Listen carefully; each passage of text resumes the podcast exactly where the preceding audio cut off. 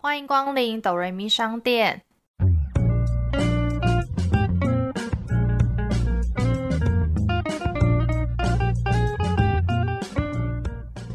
我是板娘多莉，我是小米。我们会透过戏剧来分享我们身边的故事。到底是人生如戏，还是戏如人生呢？听到这里的朋友们，请先帮我们按下订阅加评分五颗星，这样才会有更多人听见我们。我们现在也可以小额赞助哦，只要一杯饮料就能当走瑞咪商店的股东哟。今天要来介绍的呢，是我们其实前几集就推荐过，而且我们两个非常期待的一个韩剧，叫做《宪政分手中》。对，那他这部话主要是由宋慧乔和我的宝藏男孩张基龙主演。哎，所以张基龙是你的宝藏男孩？对啊，你的宝藏男孩不是那个宋江？宋江你的宝藏男孩宋江？对对对。对，但我保障男孩张基龙这样子。那女主角就是何英恩，是一个服装公司叫 The One 的设计组组长。然后在学生时期，她就是长期在一个压力的环境之下，所以被生活其实压得喘不过气，导致心态渐渐变得有点冷漠跟理性。然后也因为曾经一段短暂的恋情，让她就是现在的她认为说，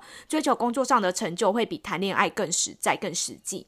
故事起源是说，在一场就是时装周的 party 上，然后女主角就邂逅男主角尹在国，然后尹在国是一位就是自由的摄影师，算时尚摄影师这样，然后两个人就发生了一夜情，然后之后命运之神呢，就让两人但是会再度不小心的巧遇重逢啦，两人就难敌缘分和一些内心人悸动，然后就谱出了一段姐弟恋，并克服现实的阻碍。然后本周即将结局，我是看到现在录音的现在啦，是真的是有越来越拔啦。感觉来说，就是应该会是一个好的结局，但是中间的过程中有点太漫长了，就是好像没有什么太大的起伏，所以我就开始有点想要弃剧，就是有点要在一起不在一起，然后为了这个点纠结这样子。对，然后又什么父母就是不同意之类这种，就是就是五年前播还可以，然后五年后再播这种父母不同意的戏嘛，然后有点太老旧。都二十一世纪二零二二年了，怎么还在这？对，就是我们虽然很喜欢张基龙跟宋慧乔，但是我们也就是真的是凭良心的讲，就是我们觉得剧情是有点老，没错。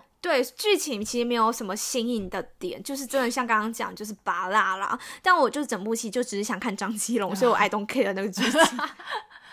这样会太过分吗？不会，就是你现在老实讲了，就是因为你至少没有说很好看，因为如果很好看的话，就是真的不。我们之前一开始是真的期待很高，所以我们有推荐大家。但现在有一点就是，嗯，为了张继龙推荐大家，让他希望大家。因为我觉得可以推荐大家的点是，他们其实就是我们也是我们今天想要分享的主轴，就等下会跟大家分享一些服饰业就是工作的一些相关的血泪史。然后我觉得他在里面讲了一些服饰啊、服装秀，其实都蛮多的，所以如果有兴趣的朋友还是可以看一下这样子。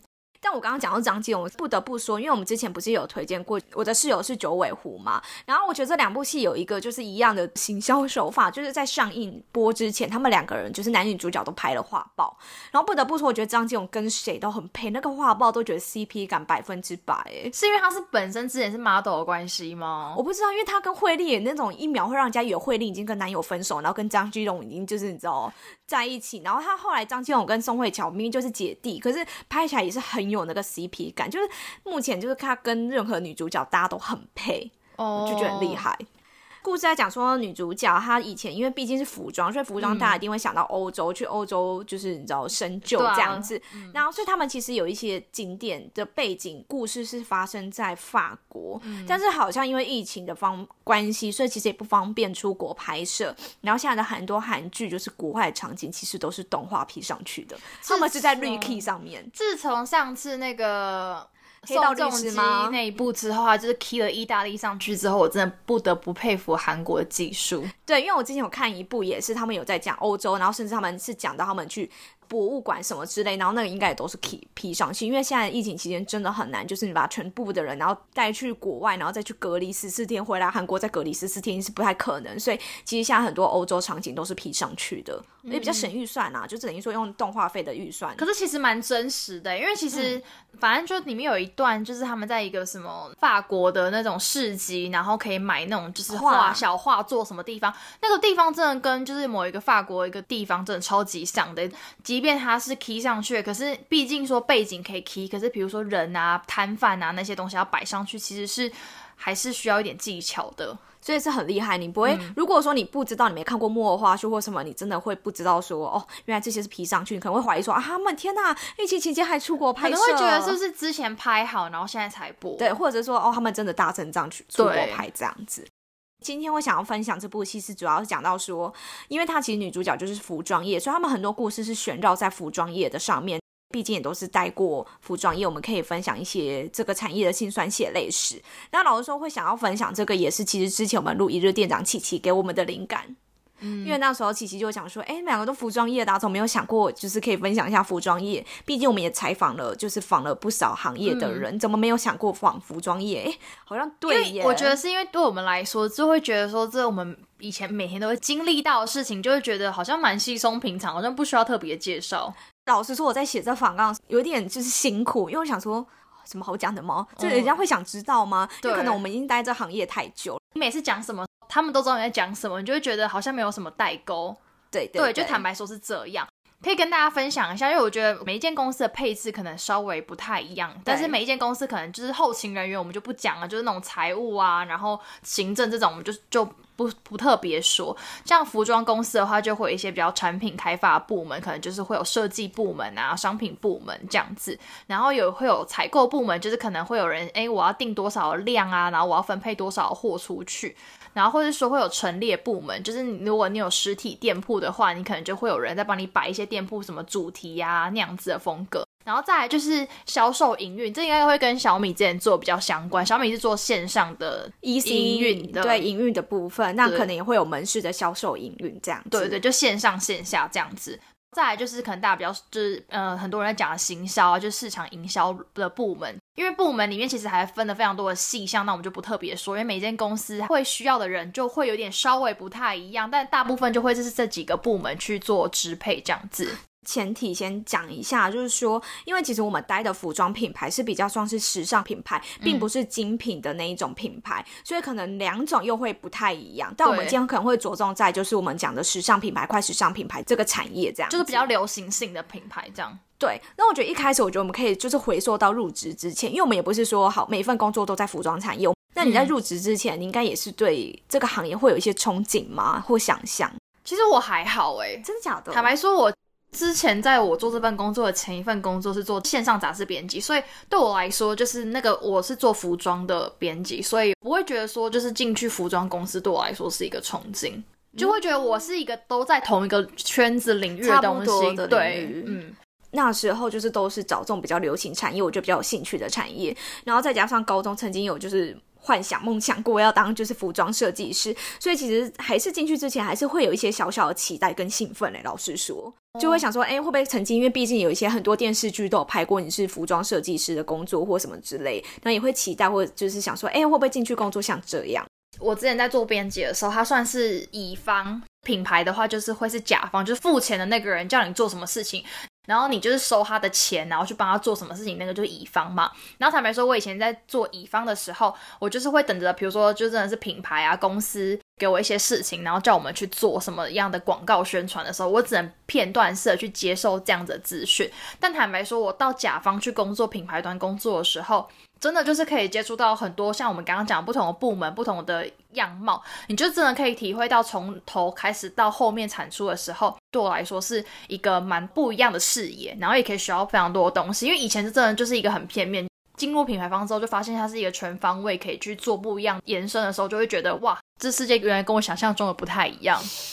以前就会觉得说，哦，原来每季的服装，毕竟你流行的元素都是可能前几个月或一段时间才会知道。但你入职之后，我我觉得最大让我想象跟不同，就是说每一季的服装几乎都是快一年前就在开始准备。所以其实你每一季的流行元素，其实一年前就被定掉，就被决定好的，就是一年后这一季就是流行什么。例如说，好，二零二二的春夏就是流行什么元素，可能在二零二一的春夏的时候就已经定好了，因为开始设计师就要开始设计衣服，然后你再来你要打版，然后制。做然后量产，所以它其实是需要很长的时间，并不是说哦，我现在这个版我画一画好，然后就去工厂印，拉到一年半前都还是都有可能。对，因为就像大家每次看，就比如说现在冬冬天，我们可能就已经在看什么哦，二零二二就是春夏秀啊什么。那早半年，他肯定就要再更往前拉，可能就只能一年。所以真正算起来，他可能甚至就是一年半啊、两年这种这么长的时间，就已经决定这一季的主题是什么。对，而且因为你设计师，你设也不是说哦，现在坐下好好画，好就画完十件衣服，他一定还是需要去找一些灵感，或去找，例如说台湾可能就会去看欧美日韩元素流行什么，他还要去做前面的田野调查，或者是等等。找灵感，然后找做做功课这种，所以又在拉更长的时间，然后我才知道哦，原来我们现在穿的每一季流行的衣服，其实是可能一两年前就已经被决定好了。对，因为甚至是我觉得到现在这个阶段，就是很多精品大牌，它其实就是那么早作业。其实很多牌子，它可能甚至不需要那么早，它可能就是真的是参考这些大牌子他们的大方向，然后再去做。也有人是以这样子的方式去操作。假设 Chanel 发表了二零二二秋冬的东西，他可能就以这个方向，然后去找哦，Chanel 二零二二秋冬是流行什么样，用什么样元素，他可能衣服就会找这些元素，然后直接去开始设计制作他们那一季的衣服。原来其实目前很多有些快时尚或是网络品牌，其实根本不用设计师也可以做衣服诶。例如说网络上淘宝找一找，然后找这个版，然后就给工厂看，他就可以做。甚至是工厂都有在卖那些打好版的，然后你要买就改，不要改成你的服装品牌就可以卖了。所以其实那可能真的是可以几个月，我刚刚讲两个月就准备好的事情。韩国东大门它其实速度太快也非常快，所以我觉得甚至就像这种快时尚，你两个礼拜上新一次的东西，它它一定不可能是。呃，这么早早之前就做好的东西，他一定就是看到现在流行什么，立刻马上打版，然后下去做。对，而且现在越来越多人都在淘宝买什么衣服，所以我觉得有时候大家可以比较一下，你就发现就是说，其实某一些什么网络商店还是什么之类，它的衣服其实跟淘宝长一模一样，但这个价钱要贵好几倍。对，可是我觉得反而是，就算他是从淘宝上面批货，可是我觉得假设你看他的呃。比如他行销做的很好，可能把它弄得好像有模有样，然后包装也感觉就是很有质感，然后售后服务也非常的到位。说其实你有些客人是愿意花这笔钱去做这件事情，因为。坦白说，在淘宝上面买东西，有可能会碰到就是哎收到烂货，然后就没有要帮你负责这样子的东西。对啊，因为我朋友就买过什么来，然后两边袖子不同长度。对啊，所以就是大家反而会去更在乎的是，呃，假设我今天买到一个东西，我收到的时候是有打开惊喜的感觉，不会是那种烂烂的包装，然后加上又售后服务很好的话，我觉得大家还是愿意多花，那就是可能真甚至真。几百块啊，几千块这样子的预算，而且在台湾买还有一个好处是退换货比较方便。如果你今天来真的有瑕疵，你还找到人换。因为我知道好像在淘宝买东西，如果你真的有瑕疵，你要那边搞那些后续真的很麻烦。你基本上我觉得就是你要退回去，就是你自己要付那个运费，不会想要做这件事情，你就会觉得那算了，我就是摸摸鼻子，就是当做我我我看走眼。对，所以如果你在台湾虽然比较贵，可是可能就是说退换货或什么你。后续的服务会比较完整，也不要不会说买到乐色，然后不知道怎么办，你还是只能自己收下去。对，大家看网拍，其实他们真的是蛮多人是拿那种现货已经有的衣服的，对，然后就去改其他的版型。但我觉得就有可能也是因为他们可能真的是拿了一些大牌子的衣服，可能去改了之后，就很容易会有就大家所谓就说，哎，他是不是抄袭别人这样子的议题。就是因为之前不是常常会有一，就是会有人谁谁谁哪个网红或哪个艺人自创品牌抄袭哪里？对对，可是其实有时候这种东西就是真的有一点难界定，因为抄袭这个东西应该是模仿了，毕竟这种衣服它如果不是完完全全做一样，它可以说我只是用一个同个概念去做。就假设他今天有个豹纹，他可能就是诶，我这个豹纹我是用粗的豹纹，然后小细的豹纹，就是我觉得这种东西真的是很难去界定啊，对啊。但是有时候可能因为有些品牌会打说是自己，例如说什么艺人设计或者网红设计，那你打你这样就是打这样子的很好名声，可是你最后看到是抄袭一些精品，就会让人家可能比较失望吧？对，而且一开始你就不要把话说这么满，因为就大家现在科技很发达，以图搜图真的太方便，所以你很容易就是被人家拆穿。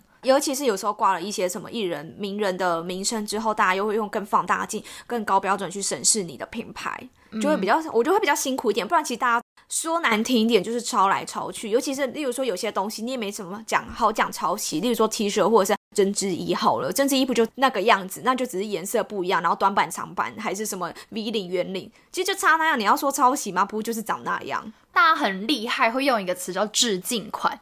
懂吗？我就是跟这个牌子超像，我是对它的致敬款，就是我觉得现在大家很流行发明这样子的词汇，去一个去让它合理化，哎。可是我觉得应该是说，我也就直接先讲，我就是跟这个牌子的精品致敬。那你不要在事后再说我抄袭，因为有些人不讲，然后打到好像是新系列还是什么新品，呕心沥血新作，然后对，然后发现就是其实长得很像，用它的元素改改个一两个小地方而已。服装产业还是有很多有趣的地方。像我自己就觉得拍摄是一件很有趣的事，但是我觉得我会想要讲这个是说，因为剧情在蛮前面有一段，就是说他们找了就是摄影师引载过来帮他们拍新品的一个图片就对了。摄影师可以决定很多事，我要这样拍，我要怎么样？因为毕竟品牌方会决定说这一季它的新品它是一个什么样走向、什么样的概念，他想要怎么样拍，model 要怎么样摆。当天请摄影师来拍，也是品牌觉得有到位了，有他要的照片才会换下一套，而不是摄影师觉得然后就放给摄影师，然后拍拍就可以换下一套那种感觉，不太一样。对，因为其实品牌方都在拍之前都会给他们很好的 reference，就是我要拍什么样子。我觉得摄影师有分两种，一种是品牌方，他其实拍摄这样的照片只是为了想要就是去销售，他希望客人看到他的商品是很明确、很 focus 在那个商品上。有一些人是比较艺术派，他就会觉得我要拍比较意境感的，我不想要把商品放的这么大，我想要有整个整体的氛围，所以我就觉得这差别是有点大。应该说，国外牌子的话，到台湾方这边就会变成是说，我这一定设定什么主题，那你们台湾就只能用这样子的主题去做延伸拍摄。那如果你是在台湾的品牌做服饰业的话，你可能就是真的可以每一季去很认真的发想不一样的主题，也不会有人管你。有时候就是因为如果你是一些国际品牌，你的总公司总部不在台湾的话，很容易就是你的每一季的概念会被就是国际其他国家所影响，不是你可以对，有点像就是说有一些网络自己或者是台湾自己的牌子，他们就真的可以天马行空，然后去设计这一季的主题想要讲什么，然后请摄影师拍什么样子。你现在发现这个东西很流行什么，你就当然台湾牌子就是比较那种自由度比较高，你就可以按照这样子去做延伸。那可能国外牌子。在商业角度来说，不是很适合台湾市场的时候，你可能去拍摄的时候，你又不能跟原本的概念差太多。其实这好像不是只有服装品牌，有时候有一些其他产业都会遇到，对，都也是会遇到这样子。但是就是就是看公司能不能就是因地制宜吧。但我觉得服装品牌还有一个很重要，就是毕竟审美观是非常主观的一件事情。你觉得这衣服好不好看什么的都是非常主观，所以我觉得品牌定位很容易会被少数人，例如说高阶的人或少数设计师给影响。例如说这些设计师或是这高高端的人觉得高阶的人觉得这样是好看的，可是例如说你大部分都觉得这样很丑很不好看，就是。没有一个中间者，对，因为因为这就是一个很主观，不是说有些事情不是服装产业，毕竟就是我刚讲的审美观，所以不是一翻两瞪眼的事情。所以如果说这些人觉得好看，但大部分人觉得不好看，好像也没办法。如果他们拥有比较多决定权。所以我觉得有时候也会变成说，这些人的审美观会决定这个品牌的走向、定位跟未来的生死，这样不是好就是坏啦。对，因为如果说今天这些人是他的真的是就是美感超好，那这品牌可能就会一直往对的方向走。那如果今天不小心，例如说有人离职，然后换了一个来，然后他的审美观让你觉得非常奇怪奇特，这个牌子可能就会开始往一个很奇特的方向。一件衣服从零到有到完整出来，它是需要经过很多的手续跟很多的步骤。你说你从一开始设计，设计师的审美观，他要怎么发想，好再来剪裁，然后打版，然后再来是以颜色决定好不好看，然后到后面甚至是采购定，因为有可能设计师是画十件衣服，采购不一定都会定，他可能只定了八件还九件，所以采购也影响了这个审美观，到底这件衣服会不会卖，卖不卖得了。所以我觉得。其实我觉得这应该也是，就是正所谓很多国际大牌，它也会一直更换设计总监，就是因为有时候有时候这个牌子大家很喜欢的总设计总监被换了之后，大家就开始说啊，以后不能买了，就是哎要去买别家，就是其实真的就是很在意这些人的审美概念。对啊，因为有时候其实就是因为这些人审美概念让这个品牌走向，例如说可能这个巅峰，但换了之后，因为毕竟讲审美观就是主观，那他可能每个人毕竟审美观不一样，他可能哪里不一样，之后这个牌子就可以走一个不一样的路。蛮多现在不同的牌子，就是换了设计总监之后，开始走不一样的道路了。是好也是坏啦，就是如果说你今天用到了好好的审美观的人，这牌子可能就大好；但用到不不好、很奇怪的人，你这牌子可能就是往下走了。对，但也有可能是他想要转型，就是他想要让他的品牌，就是可能在跟市场不同的区隔，他可能想要做一个转型的时候，他有可能也会做像这样的决定。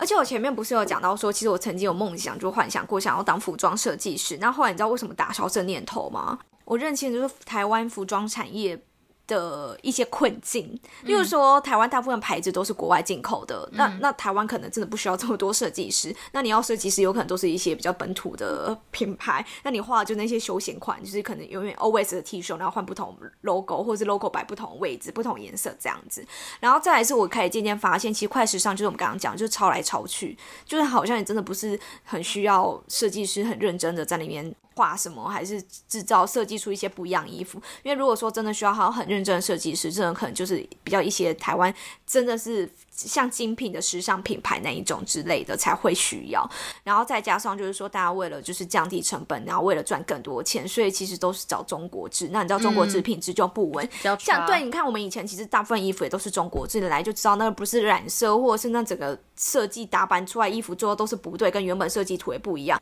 或是颜色差很多。你说来自咖啡色，看起来就像米白色一样，就是太多这种品质不稳的事情。对，所以就是需要有一个品管的人来，就是审视每一件衣服。就像我觉得，像你刚刚讲说，因为现在这真的的确是因为快时尚，然后或是一些精品的关系，所以我觉得越来越多的，假设你真的读服装设计的人，他可能会开始想要往独立设计师发展，就是他可能想要做自己的独立品牌，但是他可能就是一个比较小众的方向去走，所以就会变成是。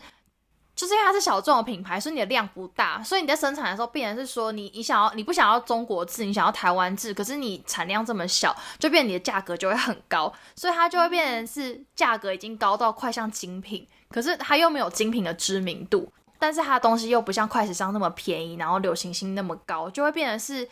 大家有点卡在中间，就是不上不下。对，假设它的价格这么高，在一般的消费者来说，他可能更愿意说，那我多花个几千块，我买精品。我想，我想要穿出去是别人看得到我这个牌子是什么的哦，对对对，在台湾的人立场是蛮多人会以这样的想法。我觉得在目前看起来，就是可能之前一些台北时装周的大部分大家都是走一个永续发展，就是我觉得他们是有认真想要跟快时尚做一个很大的区隔，因为快时尚就比较浪费嘛，那他们就现在是以一个比较环保、比较永续的概念，可能真的是去拿回收的牛仔布料，然后拼接所有身上的每一每一件衣服，或者说他可能真的是做了一个街头感不一样的风格，不然大家都做那种就是回收布料，看起来其实视觉上其实都差不多，没有太大的冲击性。不过台湾现在想要为了这些独立设计师的一些独立品牌，想要更 push 他们，所以其实像台湾开始也有台北时装周的那个的活动在进行，而且他们现在好像我记得这一两年是已经跟着就是国外欧美的时间的时装周时间在走，以前好像会晚一点，但现在已经几乎是同步，就是也希望就是台湾其实更。Push 自己的设计师，因为其实台湾还是有很多很厉害设计师，但就有点像你讲的，因为其实工厂还是你要量产才可以压低成本，但如果没办法量产的时候，它成本就会很高，那可能它价钱就会很高，还是很多普遍处于一个就是奢侈型，想要就是例如说，我今天既然都花那么多钱，我就想要穿一件精品的衣服，上面有 Chanel、LV 还是什么 GUCCI 的 logo，穿出去就觉得好像比较厉害。就变成是独立设计师，他要做出他自己的口碑，他的知名度，所以就其实有一些反而会红的，可能他衣服可能没有那么好看，但是他可能红的原因是因为他有知名度，他可能有背景，然后大家知道他，媒体愿意报道他，所以他就变成是比较容易脱颖而出，就是大家会觉得，呃，他好像有话题性啊，媒体也会报道，就觉得，哎，穿他的衣服好像又是一个，就是大家好像也知道的牌子，这种感觉。可是老说，我就会想到说，为什么这么多人会选择快时尚，而不是选择一个，例如说比较精品、比较有设计风格的衣服？可能是因为，例如说，Chanel 这一季出的就是，例如说这十款衣服，你大概就知道 Chanel 这一季的流行元素是什么。如果你明年再拿出来穿，很多人就说，哦，这去年过季的衣服了，就会感觉很重。快时尚可能，例如说，假设针织衣是每年冬天都会流行的，你今天买，你可以穿三年都没有问题。今年比较流行，可能例如说大红大紫好了，明年可能就不流行卡其色，可能就只有这样问题，或者是例如说，因为有些流行元素是会流行个一两年，所以你今天买了这件衣服，然后它也没有太明显的特征或 logo 的时候，你就是穿个两年，就比较不会觉得让人家觉得说你是过季衣服。我觉得会比较常买精品或穿精品衣服，应该也都是上流社会，他们需要跑趴，对啊，参加一些典礼用的，就他可能不止只有那一件啦，就是他有非常多件，对他来说买精品的衣服可能就跟一般人在买网拍的衣服。对他来说没有多一个零，就是那就是它的价格带。嗯嗯嗯。对，然后还有一个点是，我觉得是因为现在做一个品牌，不只有设计师，然后还有可能打版师啊、打样师啊，或者说就是一些不同的。这样子帮忙做这个衣服的人的角色，可是就变成是说，可能有一些新一代的一些学生们，他就是想要当设计师，就是再也没有人想要做什么打版师这样子的角色的时候，就变成是以前这样子的师傅就会变成是没有人可以接替他们，就就会一个断层哎，对，就会变成是人员就会变得越越来越少，因为大家只想做某一个工作，只想做设计，对，就是我觉得是比较那种技巧的活，这样的人就没有想做这样子的事情，就会变成是哎，好像就没有人愿意做这个。虽然说现在快时尚大家不是越来越就是被大家挞伐嘛，就说因为太浪费了。那我发现其实像 H&M 啊、Zara，其实大家都有点，虽然还是在做快时尚的工作，但是他们都有在开发一些不同的支线。比如说，可能 H&M 还会跟一些就是设呃其他比较名人，或是说其他的牌子，还会做一些环保的系列，可能保特瓶做的衣服。然后 Zara 可能就是一些美妆啊，不同的线。近期来讲，以前你就会买哦，当季流行什么，就会想买那样的衣服。现在我会买一些，就是可能例如说比较实穿，就是你今天大概三年都不会退流行，例如说素 T 啊、素针织这种，就是你怎么样穿都可以，然后你不要买一个很奇怪颜色就好了。对，好，我突然想到一个很重要的设计师的工作，就是因为有一些设计师，他们可能不是在做衣服的那个廓形，他可能是在设计衣服上面一些 pattern。很多那种网络上面的 pattern 就是可以拿来做使用嘛，就是反正我觉得就是在做这一行的设计师都有一个概念，就是智慧智慧财产权，这个真的很重要。因为曾经就是我们发生一个案件，他们设计师去拿了一个图案，但是那个图案可能是说他使用的范围是只能可能在网络上还是哪边，还是那是别人的图片，然后他就把一个女孩的就是一个照片放在了衣服上面。哦，对，然后那个重点是因为那女孩没有授权可以做这件事情，所以她还以为只是一个一般的素人。结果后来就把这个衣服就是卖到新加坡去的时候，有一天这个女生好像是反正就是一个网红，新加坡网红之类的，去逛这个店的时候，发现嗯，这个衣服上怎么会有我的照片？然后就东窗事发，然后就直接寄了存证信函。到我们 B 公司，所以我就发现，就是其实，在做这一行，其实真的智慧财产权非常重要。对，因为有一些你可能网络找一下说是免费的图片，但其实它还是有一些就是使用权的问题。对，就是有些人会觉得说啊，不会那么刚好啦，然后不会那么准。我也没有，我们真的没有想过这种衣服就是卖到新加坡去的时候，在会那也会被本人看到。我觉得这也是非常荒谬的一件事情。是是是，没错。对，就是真的有点衰到，反正就是大家不要有那种投机取巧的心态啦。嗯，好，那不然最后我们可以给大家就是一个就是进入这个服装产业的一些建议。好。如果以嗯，如果是以我来讲的话，我会觉得说，如果是你一样是投入到，因为我们没有到就是精品的服装品牌做过这样子。那如果像是这种比较时尚的品牌的话，我觉得应变能力要很强，因为可能大部分都是快时尚或者是一些比较处，我觉得是处理或者是他事情会变得很快，所以会或者是会很多突发状况，所以应变能力要很强。很多事情衣服，例如说一个颜色、一个尺寸，其实要差一点都差很多。虽然你看起来只是差一点哦，只是差个什么，但其实。可能最后结果都会差很多，所以也要很细心。我不知道在这种疫情的冲击下，还有人想要进服装业吗？就是因为毕竟就是服装这个对大家来说不是一个生活必需品，它是奢侈品，不是你必要，它是你想要的东西。所以我就对服装产业来说，其实，在这一年来说，就是可能这疫情五月份到现在，还是都算是一个业绩非常惨淡的一个时间。我就应该说，只要是奢侈品都蛮惨淡。毕竟，如果说你口袋有限的钱，你一定是花在民生用品、必需品上面。对，所以我觉得，如果因为可能像疫情现在这个样子的话，就是如果你还想要进来这个产业工作的话，可能心脏稍微有点大颗。好，而且我们今天是不是后面有一个小小的不同的插曲？对，因为毕竟这部片名叫做《宪政分手中》，然后我就想到说，前阵子其实有狼 K 就到 IG 问说，其实分就是他刚好经历失恋分手，那要该怎么样调试？然后我想说，哎，可能有些朋友们没有看到，我想说，哎，可以拿出来稍微聊一下，也给大家真的需要的建议。对，哎，其实我看到那个留言，我有吓到，哎，就是他就是很认真的问，然后我没有想过我们有一天会被问这样子感情的问题。可能就是两个很理性的女性，可以给一些比较理性的建议吧。因为如果说要安慰讨拍的话，应该身边朋友很多都会给予就是理，就是安慰讨拍，然后一起咒骂前男友之类。那你给了他什么意见？我记得那个是你回的。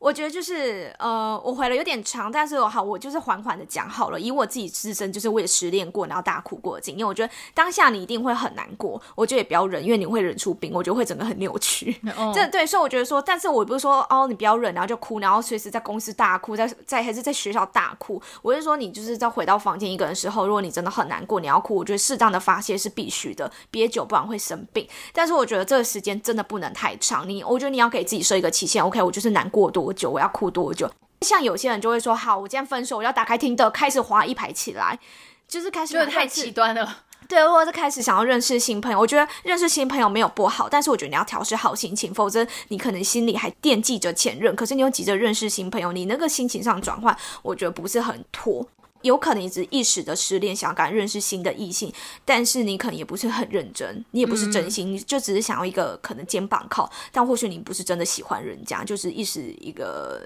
孤单寂寞觉得冷。哦，对，所以我是觉得说，你可以不不用排斥认识新朋友，但也不要太急着。然后我觉得可以开始找一些自己喜欢做的事，或一直想做的事，没有时间做的事去做，然后转移注意力。像有些人，例如说，好，我就开始努力工作，认真工作，我要赚很多钱，或者是开始学习一些事情。就是说，我本来想学韩文、学英文、学什么，那我就开始学起来，就是把自己的生活填满，然后也让自己过得更好。因为就是让真的让自己过更好，才是最好的报酬。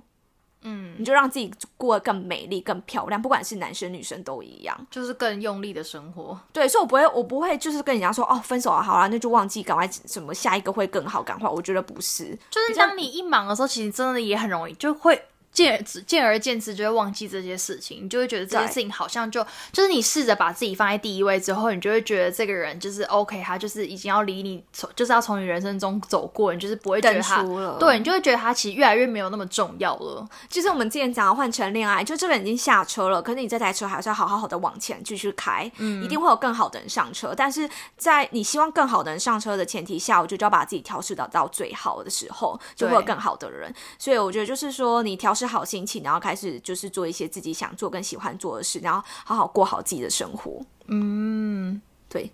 好对吗？你有还是你有其他建议吗？没有，我觉得你回答蛮好的，谢谢。有感其他感情问题也是可以继续。在底下留言 问小米吗？好好好，我开始。我要我要指定小米老板娘回答这题，这样之类的。可以可以。如果说你觉得不好意思，你也可以在 Apple Podcast 可以就是匿名，或者是 IG 私讯都可以这样子。对对啊。然后不过我是说，虽然说我们今天就分享了就是服装业，但因为我们其实就像讲都是服装业，所以有可能一些我们觉得很无聊没有提到的事，是你们觉得很好奇服装产业的地方的话，那也欢迎到 Apple Podcast 或 IG 告诉我们。最后，别忘了订阅我们的频道跟 Apple Podcast 评分五颗星。我是板娘多莉，我是小米，谢谢光临。